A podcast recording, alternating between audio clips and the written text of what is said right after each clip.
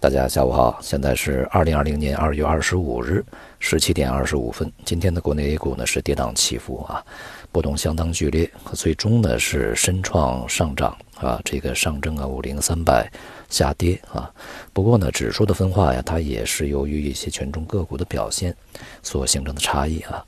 而从整体的个股上看呢，无论是上证还是深证还是创业板，都是跌多涨少。而且呢，这个下跌家数和上涨家数的对比呢，还是比较悬殊。呃，换句话说呢，也就是在这个指数表现还不错啊，比较稳定的状况下呢，其实啊，个股呢是在大面积阴跌的。今天尤其啊，这个需要注意的是科技板块，像芯片半导体。还有其他的一些啊，这个相关的板块呢，在盘中一度呢是大跌超过百分之四，并且呢也是带动这个创业板呢一度是在早盘也是下大跌百分之四啊。那么在午盘以后呢啊，逢低这个买盘呢，使这些板块以及整个创业板呢呃回稳，并且在创业板指数方面还创了新高。呃，这段时间啊，对于这种科技板块啊，尤其需要加以关注。那么前面我们也讲啊。呃，这个科技板块在近期啊，非常有可能会出现这种超常规的剧烈波动。那么今天的市场呢，也是充分的啊，这个说明了这一点，并且呢，在上档的一个剧烈震荡，它究竟是洗盘啊，还是一个呃场外啊这些主力资金啊继续的涌入扫货呀？我想可能嗯不宜太过乐观的去评估这么一个状态啊。那么今天的成交量呢，也是相当高，一点四万亿。由于当前呢，我们所观察到资金面变化啊，是这个主力资金持续流出，所以说呢，这样的一个巨额的成交呢，它是场内资金啊所去形成的，它并不是一个场外资金的持续进入所形成的。那么因此，这意味着什么呢？可能我们需要呃再去举一反三的去思考这个问题。成交嘛啊，有买就有卖，那么究竟是谁在卖出，谁在买入呢？啊，这是一个问题。就整个这个全球范围内的风险市场而言啊，现在它的波动啊。它属于一个系统性的，像今天啊，无论是亚洲啊，还是这个欧美，整个市场的表现还是相当疲软啊。像昨天欧美市场普遍下跌百分之三到百分之四，那么今天的这个啊日股啊、韩股啊表现也都是比较疲软啊。加上在这个隔夜到现在啊，像原油这一类的大宗商品呢也是大幅下跌。那么也就是说呢，整个风险市场它的这个积聚的压力释放啊，才刚刚开始。在刚刚结束的啊，这个 G20 的央行和财长会议啊上面呢，这一次我们这个没有派人去啊，中国因为我们有疫情嘛啊，避免这个传染啊，而且呢，很多的这个航空航线也是受限制啊，所以说这一次我们没有参加。那么从这个会议的最后的公告里面来说呢，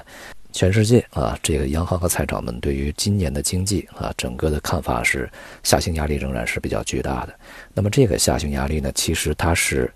并非啊建立在疫情的冲击之下的啊，它本身就有这个下行压力。那么同时，这个财长和央行会议呢，也重点呢对于这一次的疫情它可能造成的影响呢，去采取了一些这个警示的口吻啊，写在了公告里面。对于当前的这个全球经济而言啊，或者说呢，对于一些经济体的经济而言，当然我所指的是非常重要的一些经济体啊。疫情呢，它就像打过来的一拳啊！如果是一个健壮的啊，这个斗志昂扬的拳击手，那么你给他一拳的话，那么他可能啊啊只会稍微受下挫啊，躲闪一下，或者是后退一下。但是呢，这个换来的啊，紧接着会是他一个非常强劲的进攻啊！这是在一个他的身体的状态非常好啊，这个斗志非常高昂的情况下。但如果呢，这个他是一个本身就是病人啊，现在身体状况很差，勉强维持的他的一个这个正常的一个生活状态，呃，正在疗伤，正在治病啊，这个随时呢有这个旧病复发呀，或者是病情加重的这种可能性。那么这时候你给他一拳，会带来什么结果呢？啊，他很显然是和那个拳击手完全不同的，有可能这一拳就把他打趴下了啊，至少他不会比以前的状态更好。他一定会比之前的状态更差，这是一个非常简单的逻辑和道理。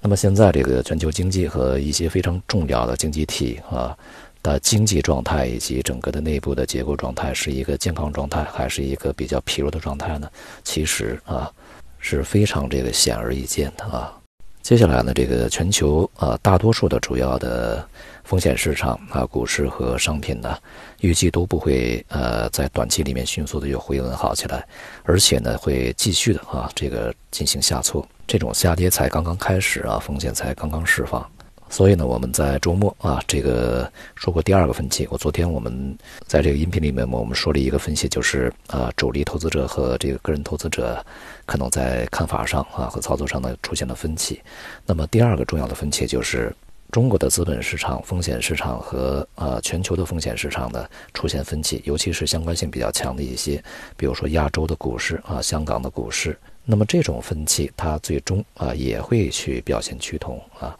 极端这个相反，比如说啊，资金从这些这个外围市场撤出，集中流向中国市场，使中国市场变成一个独立的啊非常这个特别的避险资产市场。我想这种可能性呢，不能说没有啊，但是比较小啊，或者说呢是非常小。接下来啊，我们要看这个整个外围啊，他们的对于疫情的处理啊，会否得当啊？我们客观的实事求是来说啊，对于这个局面的把控，在中国这个范围内呢，它还是有一定优势的。毕竟一些行政的安排啊要求呢，它最终得以贯彻执行啊，还是有保障的啊。虽然说在过程中会有一些混乱，有一些不完美啊，但究竟最终还是可以控制。呃，其他国家可能就未必啊。这个过程中，我想有两个比较这个重要的影响因素啊，一个是当地人呢他的卫生习惯，如果比较好的话呢，会大大的去遏制啊这个疫情的一个蔓延。那么另外一方面呢，就是政府在这个过程中它的把控力是否有利啊？其实这些都是不确定因素，因为这个病啊现在看起来传染性太强啊，似乎是只要沾着就会中招啊，大概是这么个情况。因此呢，一方面短期啊整个市场这个大幅波动以后啊。呃，情绪呢会稍事的平复，不会那么极端啊，也就会使市场的这个波动呢稍微的缓下来。但是从这个中期，如果某一个国家又出现这个倍数增长，像韩国这个样子，那恐怕市场的这个另一轮的啊剧烈波动又会起来。在前面我们说啊，这一次的疫情冲击呢，实际上它的影响啊，呃，一方面是疫情本身的，另外一方面呢是对于中国而言，它在当前啊。供应链啊，这里面它所扮演的非常重要的角色啊，它不只是这个出口，它还会采购，这个影响是相当巨大的。那么另外一方面呢，如果疫情继续发展，对于境外的一些其他国家、其他经济体造成比较严重的影响，那么外需呢就会相当疲软。所以呢，我们现在所面临的其实是一个系统性的问题啊，它不是一个孤立的啊，或者是一个个别的区域性问题。因此呢，接下来对于整个风险市场而言，压力呢肯定是比较大的啊，机会呢应该说相对来讲比较少一些。那么越是在前期啊涨幅巨大啊，近段时间呢，呃波动剧烈拉升这个非常迅速这些板块呢，其实啊它所蕴含的风险是越大的。那么对于科技板块来讲呢，如果说从中长期的潜力来看啊，个人认为啊，五 G 板块是被低估的，这是我们在前面大概有几周的时间啊。跟大家去这个强调的一点啊，其他的板块呢，其实有一些是被高估的。五 G 这个板块，它的从长期的这个角度，它的潜力远远没有被挖掘。如果说从这个股价的估值这个角度来看呢，它相对其他科技板块是被低估啊。那么大家注意呢，这是一个相对的概念啊，不是一个绝对概念。那么对于这个整体科技板块而言啊，它仍然面临着非常巨大的啊超常规的这种剧烈波动修正的可能性啊。而从更加宏观的层面和更加这个决定性啊比较强的层面呢，我们可能接下来需要关注的是金融体系、大金融啊，他们所面临的压力，尤其啊是以这个银行业啊最为典型的。总之，A 股的波动率呢已经开始上升，并且呢，在整个这个市场啊啊个股大多数下跌，只是少数的这个板块行业啊撑着指数的一种状态下呢。对于 A 股的参与程度啊啊，应该不是提升啊，反而应该是有所降低。好，今天就到这里，谢谢大家。